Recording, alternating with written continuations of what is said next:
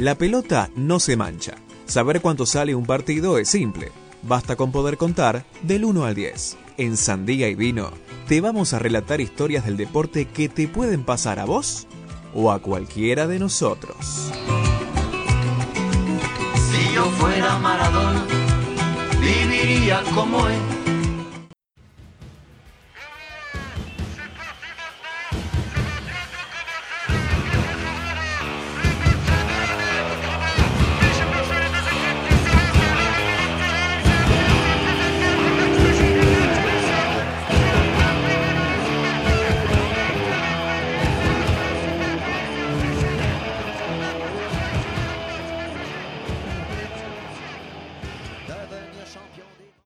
La pelota no se mancha, Santi.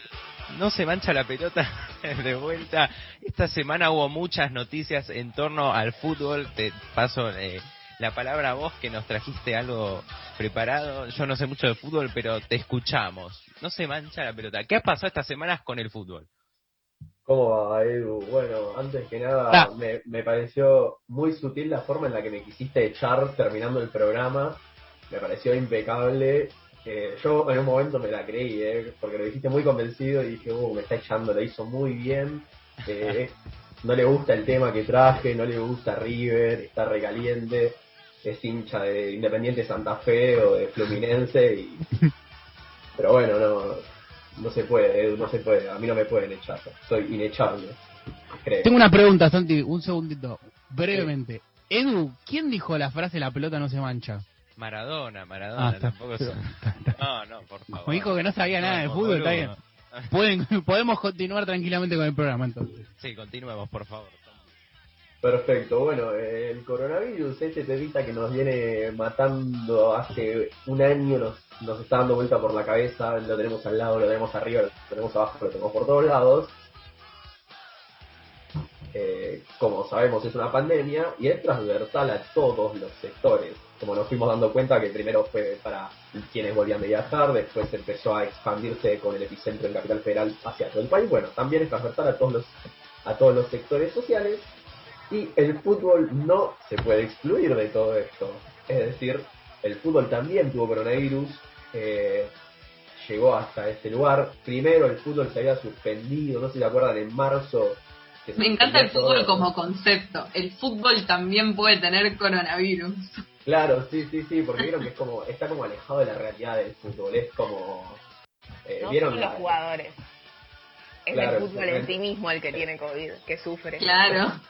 La pelota se mancha, y sí, se manchó la pelota con COVID, eh, porque el fútbol, vieron, está como en un estrato más alto, vieron esas películas tipo La Purga que habilitan que todos se maten entre ellos y hay como una mansión arriba que están todos ahí, bueno, el fútbol no pudo ser así y terminó cayendo en el tema del COVID.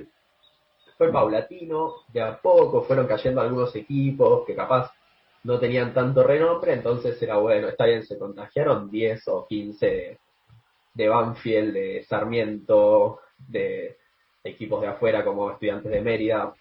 Entonces era como, bueno, qué sé yo. Que nos importa. Claro, no, no tenía repercusión en los medios, era como, uh, qué bajón, va a tener que jugar con tres jugadores. Bueno, lástima, shit happens, a jugar el partido y a otra cosa mariposa. ¿Cuál es el tema? Que en este punto eh, estamos en la cresta de la ola, esperemos que estemos en la cresta de la ola y que no siga subiendo la ola. Eh, alcanza a mucha gente y entre esas personas está River. Y River no se contagió acá en Argentina. ¿Qué es lo que pasa? Hay como una cronología de todo lo que va pasando. Eh, como ¿Vieron eso, esos memes de efecto dominó que tiras una fichita chiquita y al final está una ficha grande? Bueno, eh, se fue cayendo todo en este efecto dominó, se sacó una carta del castillo de Nightfest y se cayó todo. Entonces, ¿cómo es que pasó esto? Esto, el año pasado, primero que nada, en la Copa Libertadores, hay una lista de buena fe, comúnmente, que son los jugadores que vos anotás para jugar, ¿sí? Son los jugadores que puedes anotar y que pueden eh, estar en la Copa y esto lo que asegura es que, por ejemplo, si compras un jugador de otro equipo, no pueda jugar en tu equipo si ese equipo ya fue eliminado. Es decir, si River tiene un jugador y Boca lo compra, pero River ya está eliminado, ese jugador no puede jugar la Copa Libertadores, por ejemplo, porque ya fue eliminado. ¿Qué es lo que pasa? con el contexto COVID, lo que se dice es, bueno, podemos extender esta lista que normalmente es de 30 jugadores, se puede extender hasta 50. Por el tema de que era posible que se contagien jugadores, era algo que se podía prever, pero River, ¿qué es lo que hace? Anota nada más 32 jugadores con distintos argumentos que ya después uno puede estar a favor, uno puede estar en contra. Perdón, 32 es mucho. 32 es, lo normal en una copa normal. O sea, anota 32 jugadores en el plantel. Sí, o sea, 32 jugadores de los que él tiene, con los que trabaja, son los que se anotan y que dice, bueno, estos pueden jugar la Copa Libertadores. Porque después no te dejan sumar gente, salvo que se lesione alguno eh, de una lesión grave, se establece. Entonces, ¿Los argumentos de River para poner 32 cuáles eran? River lo que eh, argumenta es que, bueno, Gallardo dice, si yo trabajo con 32 jugadores, que son los que entrenan, que son los que yo tengo en vista, que son los que juegan el torneo local, los juegan A ver, ahí perdió la conexión Santi, me parece. A ver, volvió. ¿Estás ahí, Santi? Será, no voy a anotar. Yo estoy. Sí, ahora se te escucha, ahora se te escucha. Ahora no, se te escucha más. Bueno, problemas del Zoom. Perfecto, no sé en qué me quedé, pero a ver. Continúo. Estás explicando por qué... ¿Qué está pasando? Estás explicando por qué Gallardo eh, fue con 32 y no con 50 a la lista de buena fe. Lo que dijiste es que si jugabas con, si jugaba con los 32 que juegan frecuentemente y ahí nos quedamos. Ok, perfecto. Si se me escucha bien, si no, se escucha. normalmente son son 18 pibes normalmente con los que trabaja, eh, con los que trabaja la reserva, pero que no los quería traer, porque era como, bueno, le estamos dando ilusiones a la reserva, estamos trayendo jugadores que no pisaron un partido en su vida y que lo más común es, o sea, si vos traes un chico de, de 17, 18 años y lo pones en un partido y juega mal, le quemaste la carrera, le arruinaste la carrera, de los hinchas lo van a tener ya entre ceja y ceja. Entonces, claro. bueno, llamamos 32, hay otros equipos que llaman 50 y entre esos 32 llaman 4 arqueros. ¿sí? No es un dato menor, 4 arqueros es bastante. Es una banda. Lo más común son 3 arqueros, entonces llama... 4 arqueros es una locura. Eh, hay un capítulo de Los Simpsons en el que se van... Hay 15... Eh, no me acuerdo cuántos jugadores anotados y que el señor Burns dice, bueno, que uno pueda fallar es normal, tres ya sería bastantes, pero siete es una locura. Bueno, con los arqueros es exactamente lo mismo, que se lesione uno, vaya y pase. Dos, bueno, pero que se te contagien los cuatro arqueros de coronavirus ya es una distopía para cualquier entrenador. Okay. En este caso, Eso fue porque seguramente algún genio los puso a los cuatro juntos concentrando. Y Santi, perdón, ahí nació un milagro, ¿no? Claro, exactamente. En todo esto que es una cronología terrible que empezó, empezó el sandía y vino pasado. Empezó todo esto. Pasado empezó todo esto, ¿eh? A las 13 horas, 13 y 10 más o menos, confirmaron 11 casos de coronavirus en Río. Así, pum, terminé esto, me puse a scrollear Twitter y leo 11 casos positivos en River. Ya el viernes había dado positivo el entrenador de arqueros y era como, bueno, eh, puede pasar uno. El tema es que no sabemos bien cómo concentrar a River, no sabemos, debe haber un mate solo, eh, no sabemos bien qué pasó. Uno empieza con la negación. Claro, exactamente. No, no sabemos bien qué pasó. Yo digo, yo dijo creer que se portaron bien todos, pero el sábado se contagiaron 11 jugadores a la mañana, ¿sí? Es decir, a la, a la una del mediodía se confirmaron 11. Siguió pasando el día, se confirmaron 5 jugadores más a la, eh, a la noche, más o menos 7, 8 de la noche, se confirmaron 5 jugadores más. A todo esto ya estaban contagiados Armani, Lux, Bolonia y Petroli, que son los cuatro arqueros justamente. No, y aparte estaba contagiado literalmente la mitad del plantel, porque si eran 16 de 32. Claro, exactamente, ya estaban la mitad del plantel y cuatro arqueros. Si me decís la mitad del plantel y tenés un arquero, vaya y pase, estamos todos felices. Supongamos, ¿no? Digamos. Eh, ¿Y qué es lo que pasa? Domingo tiene que jugar River contra Boca. No sé si alguno vio el partido, alguna vio el partido. fue un equipo bastante improvisado, no estaban los jugadores titulares, atajó a un chico que se llama Leo Díaz, Alan, ¿La rompió? la rompió, la rompió totalmente, eh, por suerte, porque si no se le hubiera quemado la carrera, que es un arquero que era el suplente de la reserva, es decir, es como que se fue a buscar al fondo, fondo, fondo, trajo a alguien, lo puso ahí. Era literalmente el último caramelo del tarro. Sí, sí, sí, no se puede creer, ¿eh? él nunca lo hubiera pensado, no había, no había debutado en la reserva, eso es lo más... ¿Le tenía fe la gente a él o no? O vos Tenía al menos. fe, eh, sí, pero más en, más que nada, eh, no una fe racional, exactamente, lo que es la fe, no era algo racional, sino en, bueno, es el partido del pibe, va a debutar, confiamos en él, la va a romper porque va a jugar contra Boca. Claro, exactamente. Se convirtió en héroe, River perdió por penales. ¿Cuál es el tema? En ese partido también, ya el, el equipo estaba bastante limitado, sale lesionado Enzo Pérez. Sale, le duele el isquiotibial, sale, entra un chico también de la reserva, habían cinco suplentes de reserva. El lunes, ¿qué sucede también? Dan positivo más jugadores todavía.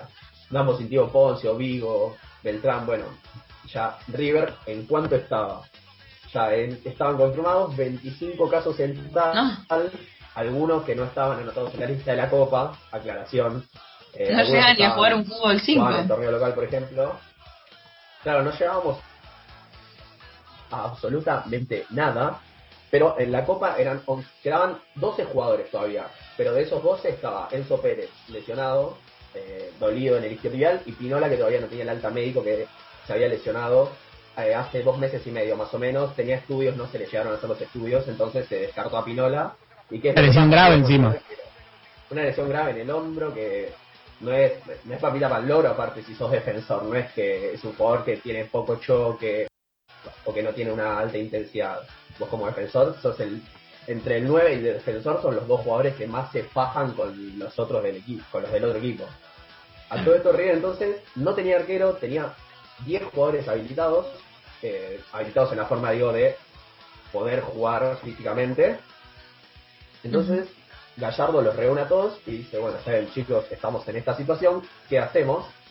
Y Enzo Pérez, que no podía correr, no podía jugar de 5, que es lo más normal de él, es el de los jugadores que más corre, de los jugadores que más deja eh, en el centro del campo, es decir, va para todos lados, tiene que cortar, tiene que, que jugar.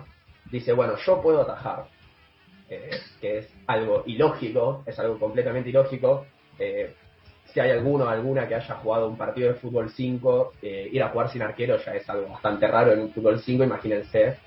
En un Es una de solución, Copa. perdón, eh, buscar una solución básicamente como buscaríamos nosotros si armamos un equipo y hacemos, nos anotamos en alguno de esos torneos que se juegan abajo de la autopista. Sí. Claro. Literalmente, Atajo, chiquis, no se preocupen. literalmente un arquero volante. Es, es eso, es el, el- es el mensaje de WhatsApp que mandás media hora antes del partido de chicos. Me Hay falta alguno que uno. pueda jugar hoy. Eh, son 200 pesos la cancha.